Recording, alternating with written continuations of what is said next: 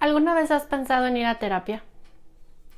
¿Crees que este podría ser un buen momento para poder hablar con alguien de la situación actual? Hoy en Bienestar para Llevar invité a la psicoterapeuta Elena Ortiz para hablar sobre psicoterapia gestal.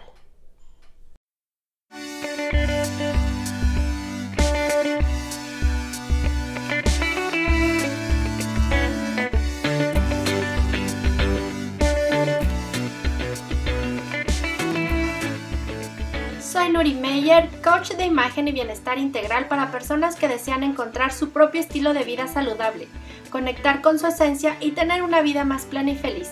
Aquí compartiré estrategias y consejos para verte y sentirte espectacular, con un enfoque holístico para que reconozcas lo que te hace irrepetible, ya sea que quieras equilibrar tu vida profesional con la personal o mejorar tu salud para disfrutar más de la vida, este es el podcast para ti. Te doy la bienvenida a Bienestar para Llevar.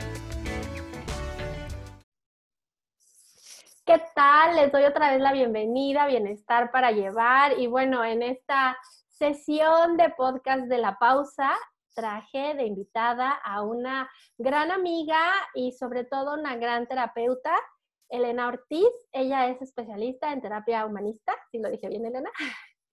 Y este, y bueno, eh, le tengo muchísima confianza porque yo ya les he contado que en un momento de mi vida estuve como en el sótano de, de mi piso y eh, por mucha casualidad llegué con ella. Eh, bueno, casualidad, yo digo que no hay esas casualidades, hay cosas que estaban destinadas a hacer y yo considero que Elena es una terapeuta fantástica y la invité porque creo que en este momento mucha gente necesita un acompañamiento, un consuelo, un algo, porque entiendo que para muchas personas este tema de estar en casa ha resultado un poco agobiante. Entonces, bueno, voy a dejar que Elena se presente un poquito con ustedes para que la conozcan. Hola Elena, bienvenida. Hola Nuri, me acuerdo mucho de un correo una vez que me llegó y era de tu parte en la Asociación de Desarrollo Humano de México. Teníamos un directorio y ahí llegó tu correo y me te dirigieron conmigo por la zona en la que estabas tú eh, pues que querías la terapia.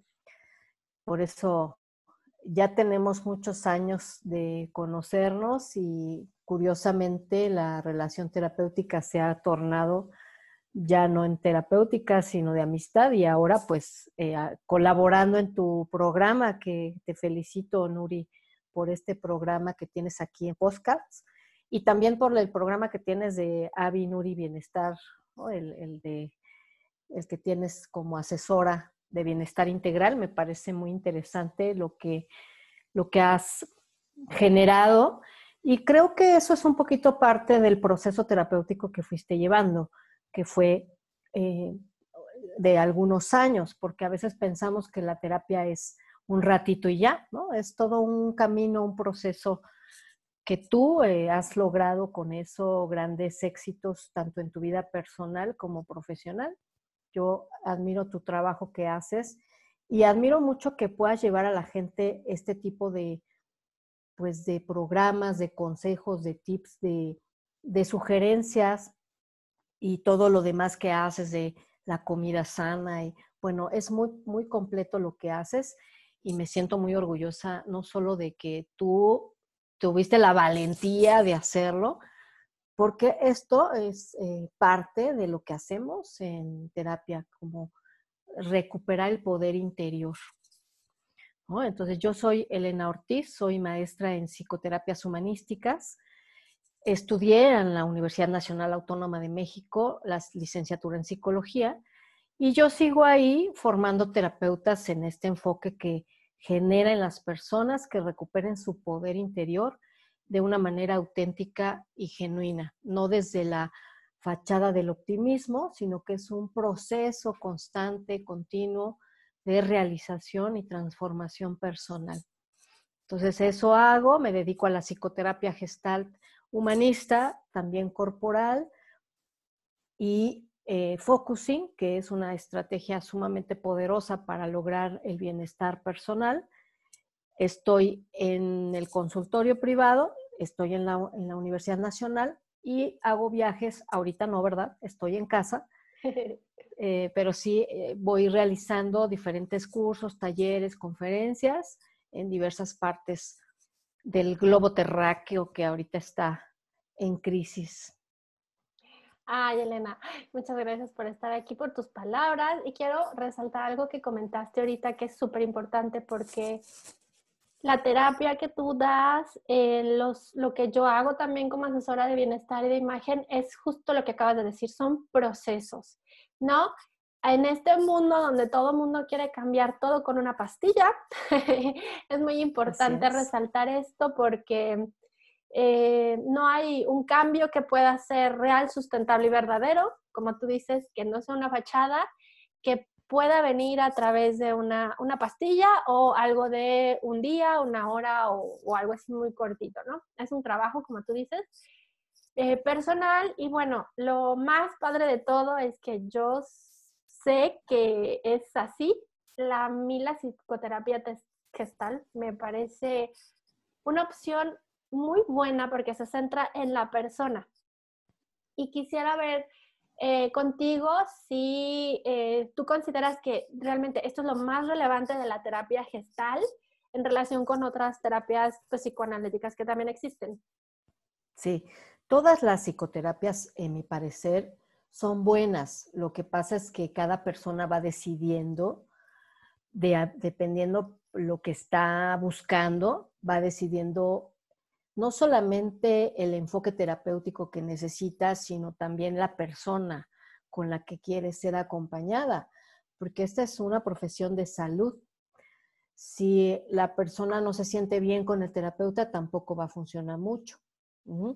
Entonces, la psicoterapia gestal propiamente promueve varias cosas. Uno, que la persona esté lista para irse responsabilizando del proceso de su vida es decir, si tú quieres más bien consejos, tips que te digan qué hacer, hay otro tipo de, terapias, están los coach, que son muy poderosos en el, sentido de que te van guiando y te van este, diciendo, mira por acá, por allá.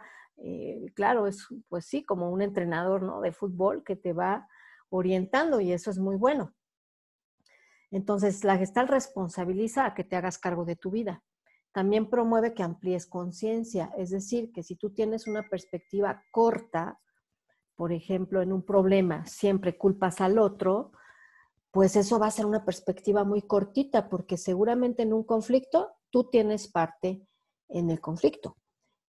Eh, procuramos entonces ampliar conciencia, que la persona vaya sintiendo cómo su vida se va llenando de posibilidades y elecciones personales, o sea, hay posibilidades de elección. Y también vivir más en el presente, que eso es algo que nos va a servir mucho en estos momentos de crisis. Si vivimos en el futuro, pues ya nos morimos, ya nos vimos en el ataúd. ¿Sí? Ya me dio, ya me dio lo que quieras, ¿no? coronavirus, el patatús, el pichipús, el que sea. Entonces, la terapia gestal promueve que vayas eh, mirando tu vida en el presente, claro, rescatando tu, pasado porque está ahí y proyectándote hacia un futuro en el que puedas tú tener mejor em, orientación de tus recursos personales para el bienestar. Entonces, si es una terapia, bueno, incluso te acuerdas que tú encontraste el servicio por la página de Asociación de Desarrollo Humano. Entonces, el desarrollo humano, el movimiento del desarrollo humano que trajo a México el, doctor Juan Lafarga, que hace muchos años era rector de la Ibero, ese movimiento generaba que tuviéramos una forma de vivir diferente, auténtica, genuina, fresca, transparente, que pudiéramos comunicarnos con honestidad, con amabilidad, que pues eh, de repente en, las empresas no nos permiten ser amables, tienes que tratar mal a la gente para que te hagan caso. Entonces fue un movimiento muy importante y que eh, la FES Iztacala retoma los principios del movimiento del desarrollo humano para generar espacios ya de formación profesional para terapeutas, del enfoque centrado en la persona. Entonces, esta psicoterapia gestal se inserta en todo este movimiento de cambio social que en los 60s y 70s hubo muchos movimientos fuertes en México de cambio de valores, los, los movimientos estudiantiles, los cambios de gobierno fuertes. Entonces, se inserta históricamente este tipo de terapias humanistas en esta corriente de cambio, de que nos, nos, hagamos responsables, que salgamos de la automatización del pensamiento. ¿Te acuerdas de esta película de Pink Floyd, de The Wall? Que criticaba esta parte rígida del ser humano, que vamos ahí como borreguitos. Entonces el desarrollo humano lo que promovió en su momento fue piensa por ti mismo, sé tú mismo, atrévete a ser tú misma. Y creo que tú ahora lo, puedes decir, ¿no? Eh, ya soy yo misma, ¿sí o no? Oh, sí, la verdad es que me encanta todo lo que estás diciendo porque yo creo que la, la ayuda terapéutica que tuve contigo para mí fue como abrir una puerta a otro conocimiento y a otra manera de vivir. Porque em, ahorita lo que estás comentando, es muy fácil echarle la culpa a los demás y yo creo la sesión más fuerte que tuve, porque les voy a decir algo súper personal, en el afán de ayudarlos. Este, eh, la sesión más fuerte que tuve con Elena, y les voy a decir que el proceso terapéutico es fuerte, pero si tienes que estar dispuesto a, dar el paso y a mostrarte, tal vez fue cuando yo estaba pues así de, no, me, y me, hizo esto, y me dijo esto, y, ¿no? Y, de repente Elena sí me extiende su mano y yo le doy la mano. Me dice, ¿ves como si haces algo? O sea, como ella dice, tú toda la vida estás responsabilizando a los demás de las cosas que te pasan y cuando te detienes tú a verte, ¿qué estás generando tú en tu vida que justamente estás atrayendo, provocando incluso?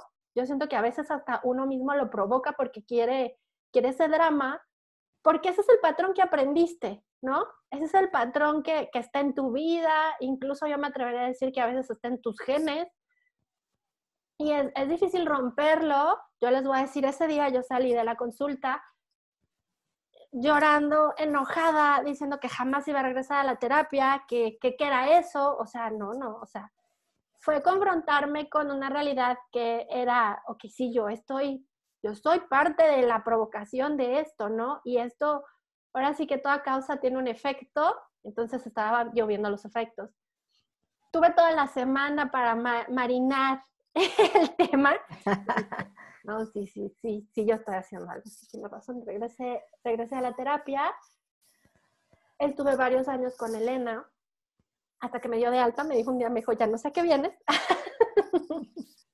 me encantó eso porque, eh, y, y, algunas, en algunos momentos de mi vida he tenido algunas crisis muy puntuales eh, Elena ha utilizado en ese caso otra técnica. Me acuerdo muy bien de una vez que me hiciste una sesión de coaching, dijiste, a ver, hoy sacamos esto ya. Entonces, eso me parece muy relevante y muy importante. Y me parece que el, trabajo de los terapeutas gestal y en ella en particular, realmente es como decir, a ver, estás haciendo esto, por eso pasa esto. ¿Quieres que deje de pasar esto? ¿Qué tienes que hacer? o como ella dice, es diferente del coaching porque el coaching está como con otro tipo de recursos. Incluso yo me atrevería a decir que la terapia, a diferencia del coaching, es para temas que son más profundos, más, eh, no sé, cosas como que están ahí a que la estás arrastrando. No se ve como propiamente escarbar, pero sí te dice, ok, aquí hay un nudo, ¿cómo lo deshacemos? No? Entonces, me gusta mucho cómo lo ves y cómo, como lo dices. Sí, y eh, este, adelante. No, y este tema es relevante ahora, y sobre todo esta parte de vivir en el ahora, que también es algo que, que yo siento que es como core de mi vida, es un centro de vivir ahora. Ya se los comenté en una parte de técnica de, de coaching de runners, es, ¿sabes qué? Para mí ver la meta, en este caso que estamos viviendo ahorita, ¿Cuándo se va a terminar este periodo de quédate en casa? No sabemos. Entonces, estar viendo la meta es agotador porque cada que pensamos que vamos a llegar, se va, se mueve, ¿no? Entonces, eh, esta, esta visión de la terapia gestal de estar aquí ahora me parece maravilloso y creo que es de las cosas muy, muy valiosas, que hay en este momento. ¿Cómo tú lo verías, Elena? Oh, se nos frició un poco el internet. Denos unos momentitos para que se... Bueno, efectivamente lo que tú dices, sí, se cortó un poquito el internet, pero creo que ya estamos otra vez de vuelta. Sí. Eh, sí, efectivamente, estas estrategias que vamos generando en Gestalt son para que tú encuentres en tu conciencia, en tu ser, en, tu, en tus valores, en tus recursos personales, esto de saberte que eres partícipe de lo que sucede en el planeta. Somos partícipes, no que sí que culpables, ¿eh? porque esto es muy diferente. No, si nos empezamos a culpar, vamos a pasarla bastante mal. Necesitamos mirar que somos relación. El, el estar en quédate en casa, si te fijas, es una decisión. Por lo menos en México todavía es una decisión. Y si tú te consideras partícipe del bienestar social, te, te estás quedando en casa podrás tener ideas eh, y, teorías respecto a lo que está pasando. Me parece que eso, la diversidad de pensamiento es válida y es necesaria. Sin embargo, tú si haces algo para vivir esto, esto de una manera muy difícil o no tan difícil o con bienestar. O sea, poder ver el río que está ahí caudaloso, ¿no? Has ido a un río de estos que dices, ay, me meto y me lleva. Pues así podemos decidir meternos o podemos decidir mirar ese río caudaloso desde una esquinita ahí lodosa o hacernos un poquito más para atrás donde, donde el piso esté firme. Pero estas son decisiones personales. Nadie nos está obligando a meternos al río caudaloso. Así un poco es esta situación. Si, como dijiste, si ves la, ahorita te pones solo a ver la meta, sí te vas a angustiar, porque no existe. No está. Está borrosa, está intangible, es incierta. Pero si te pones a ver lo que hoy hiciste, que esto es muy, muy, muy de la terapia gestal humanista y del humanismo en general, si te pones a ver ese pedacito de pasto que tú estás eh, cuidando, alimentando, nutriendo, echándole agua, etcétera, y ves lo verde que está y ves que tú comprometiste tu ser en eso, pues vas a pasarla un poco mejor que si te metes al río caudaloso, si ves noticias mañana, tarde, noche, si te pones eh, a, meterte a, a cualquier hora a ver cuántos muertos van, no, si te vas a meter en el río caudaloso y es probable que si te lleve. A lo mejor te encuentras ahí una, una vara fuerte en donde te puedas agarrar, pero si tú misma, tú mismo generas, ¿no? Que es lo que decíamos, si tú mismo generas eh, una situación de angustia y la nutres, pues sí, sí, la, la puedes pasar muy mal, Afortunadamente hay terapeutas que pueden ayudarte eh, a esto y como te decíamos, sí es importante que encuentres un terapeuta que te, pues que te, sientas bien, no solo con la corriente terapéutica, sino con la persona que te haga este clic, ¿verdad? Eh, no, no, no siempre eh, o, bueno, más bien no, a veces no nos damos la oportunidad de cambiar de terapeuta porque decimos, ay, pues ya escogí este terapeuta, ni modo. Entonces, no, no, no, escoge la persona que, con quien te sientas a gusto y trabaja estos miedos que sí se van a estar generando durante el tiempo de cuarentena o se han estado generando y pudieran estarse bloqueando en el cuerpo, como decías tú, Nuri. Llega un momento en el que te sientes bloqueado y es importante que haya una persona acompañándote en el desbloqueo, desanudar eso que se está quedando atorado. Hay mucha frustración, hay miedo por la situación de cada uno económica, hay miedo de que un familiar muera, hay miedo de que no haya saliendo, no sepamos para dónde. Entonces es importante expresar los miedos que una característica también de la psicoterapia humanista es aceptar que hay miedo, hay enojo, frustraciones, que no todo es alegría y bienestar y felicidad. También hay cosas feas.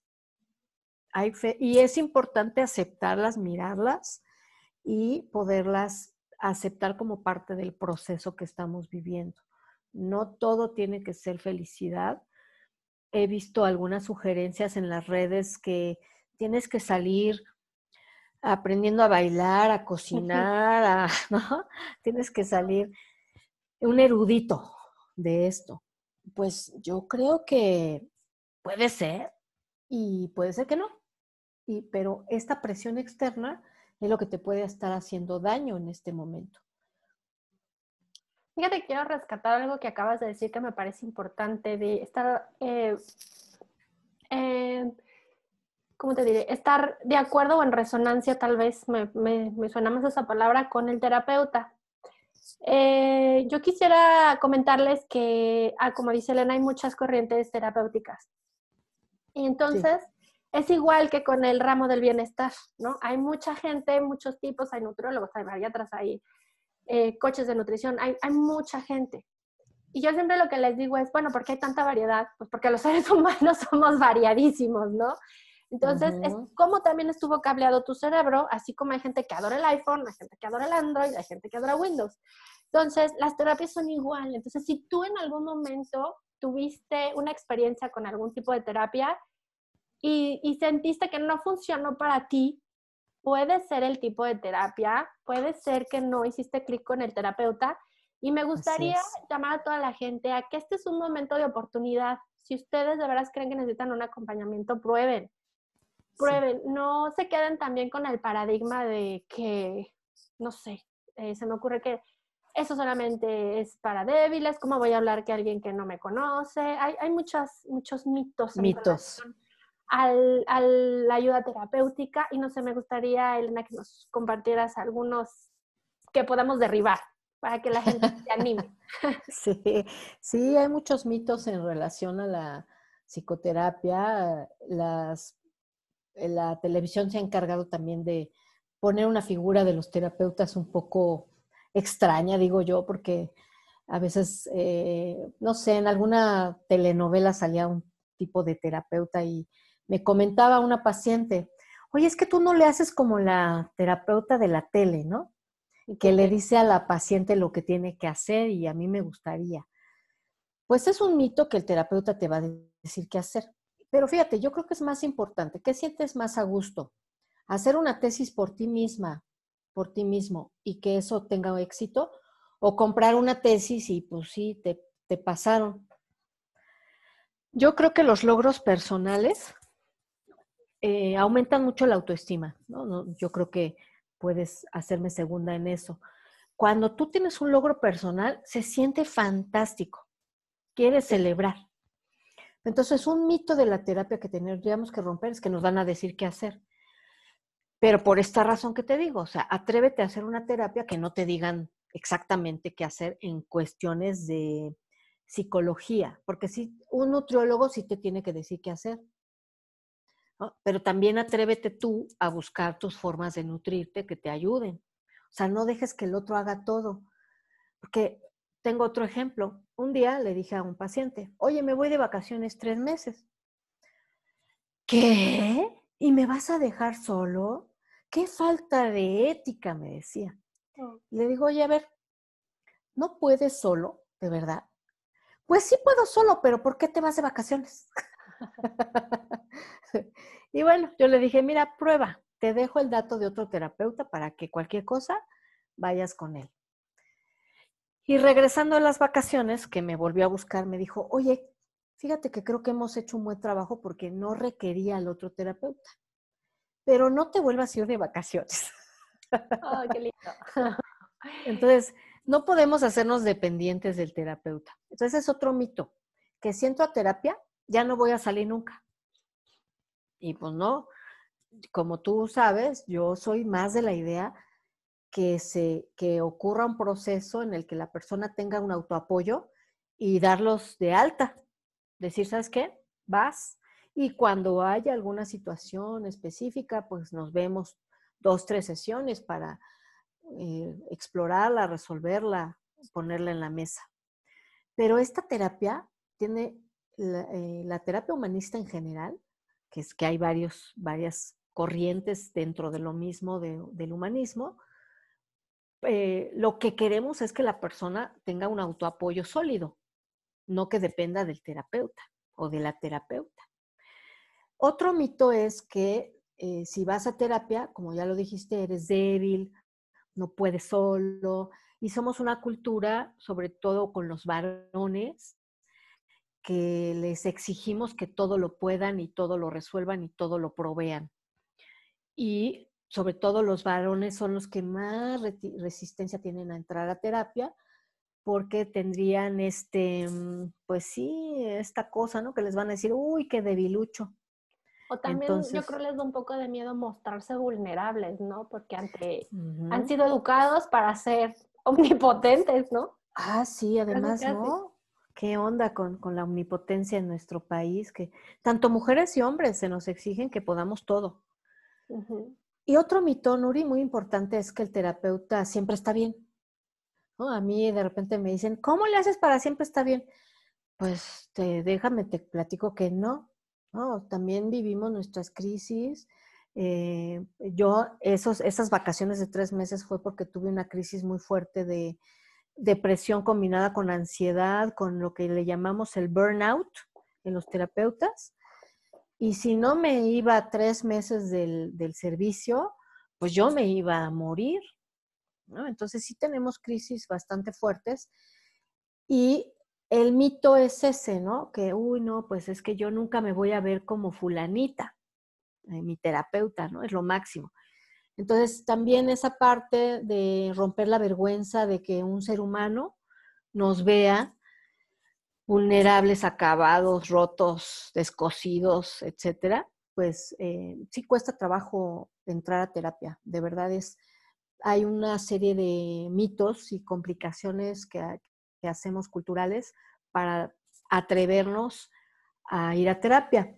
Pero ya que estás ahí encarrilada, a veces pues no quieres soltar porque dices, ya me conocí, quiero seguir. Yo estoy en psicoterapia desde los 19 años y no he dejado de buscar espacios terapéuticos para mi desarrollo, no porque tenga un problema necesariamente, sino que a veces es porque me gusta plantear mis ideas en voz alta con alguien que pueda incluso dar su opinión o dialogar conmigo respecto a esas ideas. Entonces, eh, la psicoterapia tiene una amplia gama de intervención, por así decirlo, no solo cuando te sientes mal sino también cuando quieres, eh, que este es otro mito, solo cuando me siento mal o solo para locos. No, o sea, es una diversidad de, cosas. Bueno, incluso tú podrás referir esas, esas sesiones en donde no hablábamos de algo malo, sino de tus nuevos proyectos que tenías, de tu, tu matrimonio que estaba tan, tan floreciente. También eso es importante platicarlo y dialogarlo con alguien que pueda ser imparcial en algún punto del camino. Sí, creo que es importante que esto que acabas de decir me parece súper relevante porque, eh, por ejemplo, yo cuando llegué a buscar ayuda terapéutica, estaba súper mal. O sea, ya había tenido un accidente que les juro que yo pensé que iba a morir. O sea, eh, eh, tuve un accidente automovilístico, mi carro se volteó, quedó patas para arriba, eh, se derrapó, casi cae a otra calle y de puro milagro no se lo llevó otro coche. Entonces, eso, ese accidente fue para mí como el punto de quiebre de, estrés que tenía yo en mi vida. Era así de, ya no puedo con esto. Necesito ayuda porque la, la próxima vez yo sí me voy a morir. O sea, parece que estoy buscando eso. Además, había tenido ya como tres accidentes automovilísticos leves pero este fue así, dije, no, algo está súper mal eh, en mi vida y, no entiendo qué es. Eso era lo más, o sea, sí sentía yo el estrés, sí sentía lo que estaba pasando, el agobio, pero no, no, no, no le veía ni salida ni, ni, ni cómo me había metido yo en ese lío. Y creo que eso es relevante porque yo ya estaba en un punto de quiebre, pero si ustedes pueden reconocer antes de ese, de ese momento y pueden pedir ayuda, o sea, de verdad los invito a que lo hagan.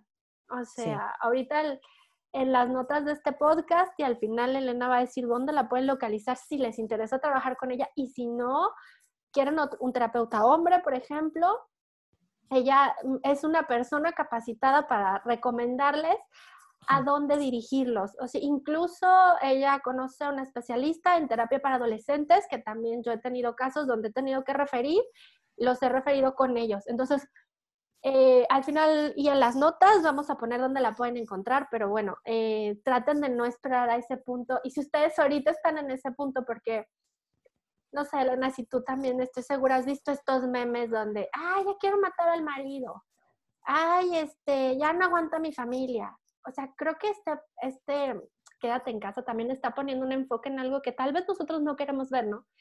estamos, nos llenamos como de ocupaciones, ay, estoy ocupada, estoy ocupada, estoy ocupada, estoy ocupada, no queremos ver lo que hay en nuestra vida.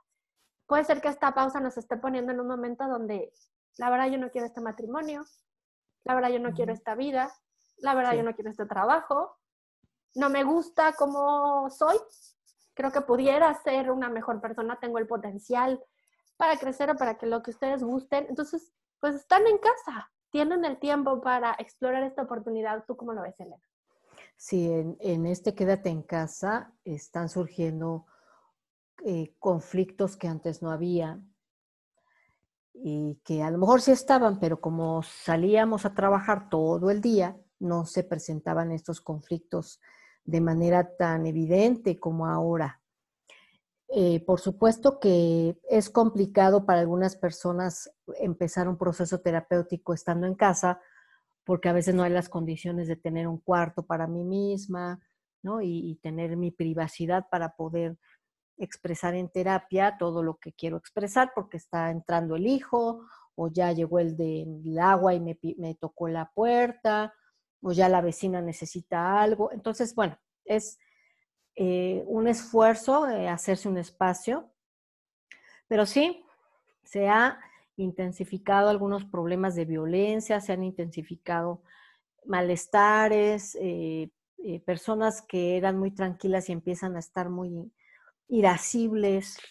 Entonces, más que buscar un servicio para atender un problema, tendríamos que buscarlo para prevenir un problema que ya están sucediendo. Yo, nosotros hemos el equipo de terapeutas hemos ya recibido personas que incluso necesitan ser mm, aisladas del entorno familiar por violencia doméstica.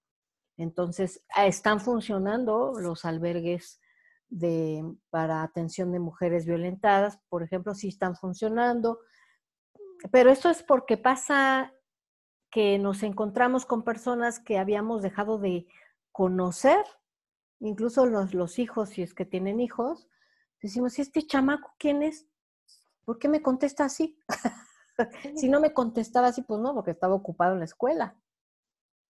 Entonces, sí, es importantísima la atención en momentos en los que salen nuestras partes oscuras, porque todos tenemos. Y si las orientamos de manera constructiva, podríamos transformarlo en algo constructivo. Tú decías, tal vez me estoy dando cuenta que no me gusta el trabajo en el que estoy, pero no me había dado cuenta hasta que me salí de ahí y estoy trabajando en casa. Digo, ay, no, pues no es lo que me gusta hacer. Entonces, en lugar de solo arrancarte de un trabajo o arrancarte de una relación, podría ser importante hacerlo paso a pasito, mirando las consecuencias, mirando los sentimientos involucrados, mirando a quién podrías dañar, a quién podrías lastimar y cómo manejar mejor separaciones. Eh, otro punto que ha sucedido en estos días es que los fallecimientos no los podemos despedir, no hay velorios, entonces esto ha sido durísimo para la gente y se ha mostrado algunas personas con una tristeza profunda por no haber podido despedir al ser querido. Entonces, esa parte es muy importante atenderla. Hacer el funeral de alguna manera en casa, aunque no esté el cuerpo presente. pero sí hacer todos estos rituales que solíamos hacer de separación, muerte, nacimientos, ¿verdad? Que también nace un bebé y no podemos ir a verlo. Y esto es horrible, es una sensación de, desesperanza, de abandono, de por qué no puedo hacer esto, ¿no? Y, y también hay el otro, el otro lado de la moneda, que sigo viendo que, es, que se celebran 15 años, que se celebran bodas, este, y que se ponen en riesgo las personas y que después tienen consecuencias y todo este choque de la culpa, también he recibido alguna que otra persona que hicieron su fiesta porque ya habían pagado y resulta que alguien se contagió. Y híjole, no, pues qué culpa, porque quien hizo los 15 años dijo, yo fui el culpable de que esta persona se contagiara. Entonces, hay una diversidad de cosas que están sucediendo, negocios que han cerrado. Entonces es importante acompañar a las personas en los sentimientos que están viviendo y de ahí ver si hay otras posibilidades de movimiento en la reconstrucción, incluso de la economía familiar o de la familia propiamente cuando se pelean tan fuerte que se separan inevitablemente pero ya que lo llevan a terapia, lo, lo, elaboran, lo expresan, no querían separarse, pero estaban en un momento muy, pues de mucha tensión, ¿verdad? No es tan fácil estar escuchando a los hijos que va, suben, bajan, gritan, no pueden salir, no los puedes llevar al parque, este, o a los perritos que se ponen inquietos, que ya se orinaron y entonces alguien por allá grita, ¡ay, tu perro! Y hasta hay maltrato al animal, ¿no? Pues sí, sí es una situación que nos puede generar muchos problemas y hay que buscar formas, Nuri. Mira, también hay cosas terapéuticas que hacer, aunque no busques terapia. Sentarse a jugar un juego de mesa, reírse, eh, platicar de la situación, ¿no? Que los adultos también hablen un poco de la muerte. ¿Qué pasaría si morimos? ¿Qué pasaría si perdemos la casa? ¿Qué, Vamos a hablarlo, porque estos miedos se pueden ir atorando. Entonces, sí son actividades que no necesariamente tienen que estar puestas en terapia, pero que sí sean terapéuticas. No, sí, creo que es importante lo que dices también, porque, pues sí, exactamente, si no hablamos de las posibilidades en, eventual momento de, crisis, pues entonces estamos como desprevenidos, ¿no? Es realmente un momento donde debes de tener claridad mental para y, honestidad, también un poquito de honestidad, franqueza, abrirnos realmente con la pareja o con, con la familia. Tal vez eh, estás viviendo con tus papás y en un punto pues, se deteriora la situación económica de los tres, ¿no? Entonces, este, pues tratar de tener esa apertura y hablar tranquilamente y, es, eso es un poco algo que he aprendido con Jessica Vázquez de, Divino Dinero, donde ella nos dice, bueno, a ver, pierdo la casa y ¿qué pasa? Y pasa esto y qué pasa. O sea, como irte a lo que podría ser lo peor que te pudiera pasar y te das cuenta que hay muchas cosas antes de que tu peor pensamiento se haga realidad, ¿no? Y, y, además eh, me parece muy importante porque tú también has seguido muy activa con tus espacios terapéuticos. Eh, eh, les quiero comentar que Elena tiene unas sesiones que eran, no eran una vez al mes o una vez cada ciertos meses, que se llaman Gritando, que eran para sacar toda esta energía contenida que tenemos. Ahora imagínense ahora, ¿no? Porque sí, como dices, a veces el, mismo encierro, el estrés nos podría hacer tomar una decisión precipitada. Sí. Y no ver que, como ella dice, hay muchas opciones, ¿no? Y eh, entonces, bueno, es importante tener espacios seguros donde puedas este, comentar estas inquietudes que tú tienes y, recientemente, creo la semana pasada, tuviste un gritando virtual, ¿no? Sí, ya estamos metiendo muchas actividades virtuales para que la, gratuitas, eh, algunas, pues para que la gente pueda expresar.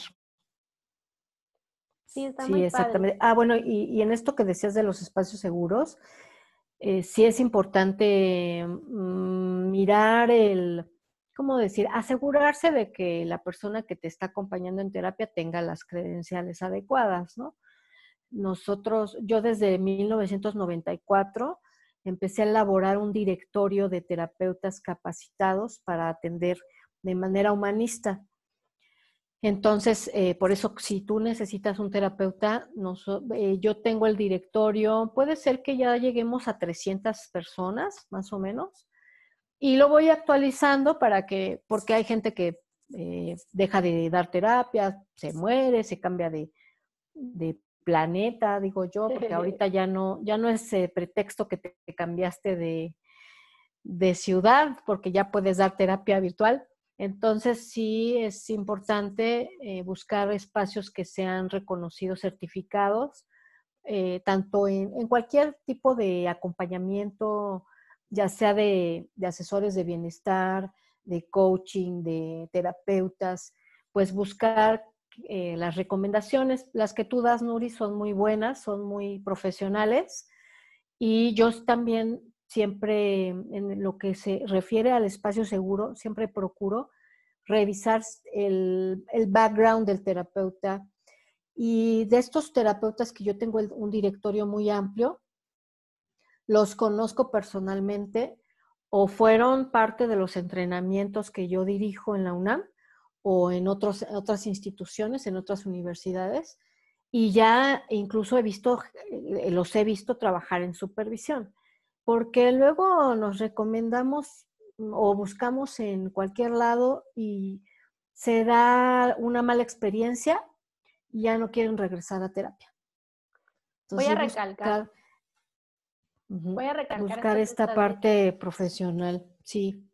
Sí, miren, es súper importante que de veras ustedes chequen el background, ya sea un coach, ya sea un eh, terapeuta, de veras investiguen que sus credenciales sí sean, porque aún siendo coaching, es un, es un tema sensible, ¿no? Si tú tienes una mala experiencia, vas a cerrar la puerta a esa oportunidad, ¿no? Aparte, te pones en manos de personas que en algún momento pueden ser faltos de ética. Y el otro día yo estaba viendo las noticias y les voy a contar esto, porque es que es ese tipo de, de situación. Contrataron a un coach de mediación y entonces de repente estaba esta chica coach de mediación contando en la televisión todo el lío de sus, de sus clientes. O sea, por favor, eso es una total falta de ética. El espacio seguro del que Elena habla y del que yo hablo es de que nadie va a compartir su información y va a decir, ah, mira, esta es la que tal cosa, a menos que ustedes, gracias a la transformación, decidan compartirlo, como yo lo estoy haciendo aquí con Elena, porque, porque les parece una experiencia fantástica y quieren que todo el mundo lo sepa y tenga la oportunidad de acceder a estos servicios, pero nunca, nunca, nunca va a ser algo que los perjudique. Entonces, si ustedes detectan que su terapeuta incluso les está ah, diciendo cosas para dañar a otras personas, porque he visto, eh, eso no es una persona con, con el background, con la ética y con la formación adecuada para la terapia. Entonces, yo les recomiendo 100% Elena y a su grupo de terapeutas. Yo he trabajado con ellos y mi experiencia ha sido maravillosa. sí. sí. No, y ahorita estamos muy activos en las redes precisamente porque nuestra misión como los médicos es ofrecer espacios de contención emocional y cuando hay crisis tan fuertes como la fue el temblor del 2017, eh, que tuvimos que apoyar a la población de maneras gratuitas. También en esta ocasión, si alguien necesita de manera gratuita un acompañamiento telefónico o por videollamada, se está ofreciendo. Hay terapeutas que están ofreciendo servicios gratuitos porque tenemos como ética profesional en el código ético eh, entrarle a las crisis sociales de maneras adaptativas, es decir, pues tenemos que ofrecer espacios de bajo costo gratuitos. Y lo que yo he hecho, mi labor que he hecho es ofrecer espacios gratuitos virtuales. Eh, de, tengo uno muy específico para terapeutas porque, como les comentaba luego, a los terapeutas nadie los apoya y pobres estamos todos en crisis y todos canosos y ojerosos. Y entonces tenemos un grupo para médicos, un grupo para terapeutas y un grupo para todo público, que es el Gritando, que lo estamos generando, pues espero que más seguido para que la gente pueda disfrutar y, y, estar en un espacio de contención psicológica segura para expresar sin que tengan que contar toda su historia, que esa es la particularidad de gritando. Expresas, pero no, de, no necesariamente te expones o no es una tribuna, como podríamos pensar, ah, es que me van a oír todo. No, no, no. Hacemos actividades específicas para que tú puedas expresar, no necesariamente con la voz, eh, con, con tu discurso, sino a través de otras estrategias que ocupamos como el dibujo, el movimiento corporal. Sí, a veces gritamos y a veces no gritamos, porque a veces el silencio también es muy importante. Entonces, sí, efectivamente, nosotros tenemos la obligación moral y ética de ofrecer espacios gratuitos. Y claro, pues también tenemos que comer, también hay espacios que si tú puedes pagar, si tú todavía tienes tu salario, pues paga. Pero si no tienes tu salario y andas ahí medio viendo cómo le vas a hacer, hay espacios gratuitos. Ay, muchas gracias, Elena. Ya oyeron, entonces pónganse las pilas y si conocen a alguien, también puede ser un momento que le puedan recomendar. Eh, y bueno, entiendo perfecto que también este es un momento bien difícil para los terapeutas, justamente porque lo que estabas diciendo de que, bueno, o sea, ahora tenemos esta crisis donde podemos atender a las personas, pero nosotros estamos en esa misma crisis, ¿no? Porque también estamos en casa, porque también nuestro, nuestro ingreso se, se ve afectado, porque tenemos nuestra consulta de gente que viene, tenemos nuestros cursos, ¿no? Entonces, yo aquí les reitero el llamado a que quien quiera le interese la terapia y pueda, incluso si ustedes conocen, a lo mejor puedan aportar para la terapia de una persona, también estaría genial, ¿no? Y ayuden a los terapeutas. Sí, no, ¿sabes cómo nos ayudamos los terapeutas? Pues juntándonos entre terapeutas, eh, también, ¿no? Entre coaches, entre hacer reuniones para que puedan expresarse en sus frustraciones, dolores, temores, alegrías, porque fíjate, también los terapeutas se sienten culpables porque les va bien. Dicen, ay, me está yendo bien, qué horror. Oye, pues si te está viendo bien, qué alegría, te está yendo bien, qué bueno, qué bueno, qué bueno, comparte tu alegría. Porque está también ahorita castigado que si me va bien y me siento alegre, no, no lo digas porque, pues, ¿cómo no? También dilo, también exprésalo. Yo creo que es importante también decirlo en, en, cuanto justo a esta diversidad de los seres humanos, ¿no? Todos procesamos la información y esta crisis de manera diferente. Yo también, por ejemplo, Ah, no se me ha hecho tan pesado el, el, el, quédate en casa, pero sí he tenido días donde de verdad me quiero hacer bolita en mi cama y de verdad lo hago.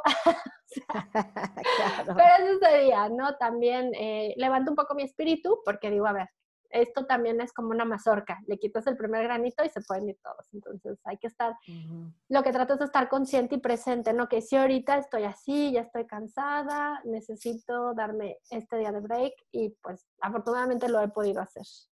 Sí, qué bueno. Entonces, Elena, eh, ¿cómo este es el podcast de bienestar? ¿Qué haces tú para invitar el bienestar a tu vida? Puede ser alguna práctica espiritual, ejercicio, ritual, lo que nos quieras compartir. Pues mira, yo hago muchísimas cosas para mi bienestar.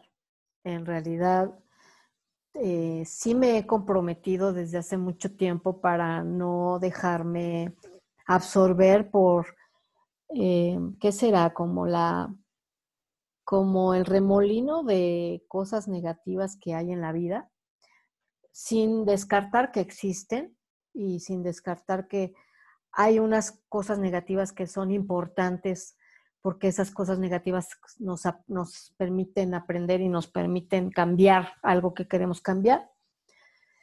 Eh, pero bueno, en lo particular en esta cuarentena, fíjate que me puse muy, muy abusada. Me puse bien las pilas y dije, como yo he tenido episodios eh, de depresión, algunos pequeños y otros largos, dije, puede, puede ser que este momento que en el que se va a ver afectada mi economía, en el que voy a tener tal vez algunos conflictos con mi pareja, que no puedo ver a mi mamá, que no puedo ver a mi papá, a mis hermanos que viven pues en diferentes zonas, yo ya empecé a generar desde el día uno con mis eh, compañeros y amistades, también terapeutas, algunos, dije, vamos a hacernos un plan de, eh, de sostén. Entonces, uno es reconocer cuáles fueron, eh, yo reconocí cuáles eran mis puntos de red de apoyo. Es importante que veas con quién sí puedes apoyarte, porque no cualquier amigo nos va a apoyar. Luego, ¿qué crees? Pues que me puse a buscar qué podía yo vender. Dije, no, pues necesito vender algo para pasar el primer mes que todo el mundo canceló las terapias, porque dijeron, ay, ¿cuándo regresemos? Y dije, uy, pues sí, se fueron, haz de cuenta.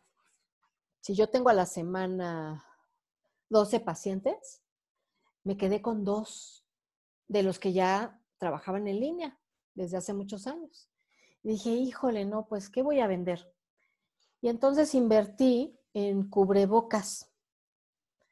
Dije, pues voy a invertir en cubrebocas.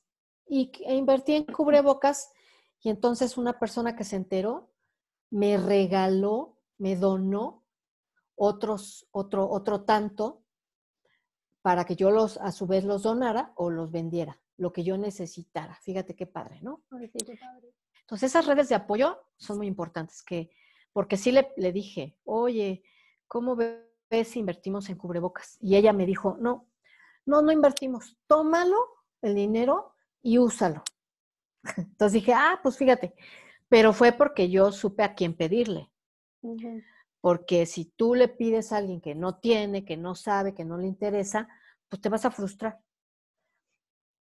Y luego, con mis amigos eh, terapeutas, que además son maestros de yoga, les dije, oigan, vamos a hacer clase de yoga en la mañana. Pero no una hora, porque yo no aguanto una hora de yoga. Siempre me ha aburrido un poco, la verdad, el yoga. Entonces, nos hizo una clase de media hora, que incluso ya está pública en las redes. Y estoy bien constante lunes y miércoles en mi yoga. De nueve, a de nueve y media a diez. Ni siquiera es como que me tengo que levantar a las seis de la mañana. No, no, no. O sea, yo ya me levanté, me bañé, desayuné y ya me voy a mi clase de yoga. Y eh, pues te digo, previniendo, me puse muy, muy atenta a yo construir espacios donde yo pudiera ayudar. Porque quieras, a mí me da mucho bienestar, Nuri, ayudar a alguien.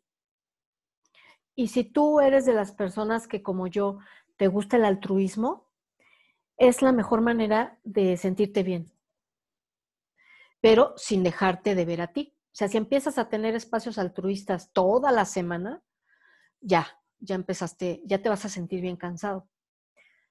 Y luego fíjate que no dejé de hacer mi acupuntura. El, el, doctor con el que voy tiene su consultorio bastante cerca y me dijo, pues aquí vamos a seguir trabajando. Y lo que él hizo fue citar con mucho, mucho espacio a los, a los clientes para que no nos encontráramos. Entonces, muy seguro. Y yo me voy a mi acupuntura para no sentirme mal en las noches, sobre todo cuando ya todo está quieto y que pues no puedes dormir porque esto ha sido una situación muy frecuente, el insomnio. Y bueno, para el bienestar en el insomnio me encontré, Nuri, unas eh, melodías que no son melodías, son frecuencias de sonido que te ayudan a bajar tu ruido mental. Puedes encontrarlos en el Internet. Son frecuencias. Los colores tienen frecuencias de sonido porque son vibración. El amarillo es una frecuencia que te permite descansar la mente el sonido del amarillo, no, no el amarillo, porque el color amarillo te eleva. Eleva, sí. Pero estas frecuencias, que si quieren luego te paso el nombre exacto, te ayudan a descansar.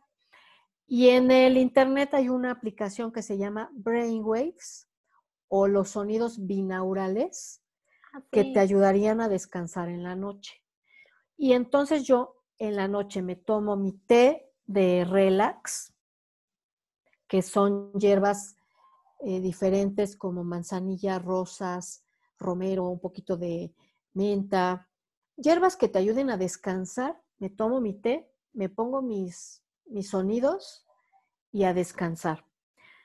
Si tú eres cercano a tu pareja y el calor no te inunda, una actividad que estamos implementando mi pareja y yo es acariciarnos antes de dormir. Bueno, si tienes tu actividad sexual normal, pues está bien, pero también esta caricia de con una comunicación, con una, una comunicación de todo va a estar bien, vamos a estar juntos y todo va a estar bien.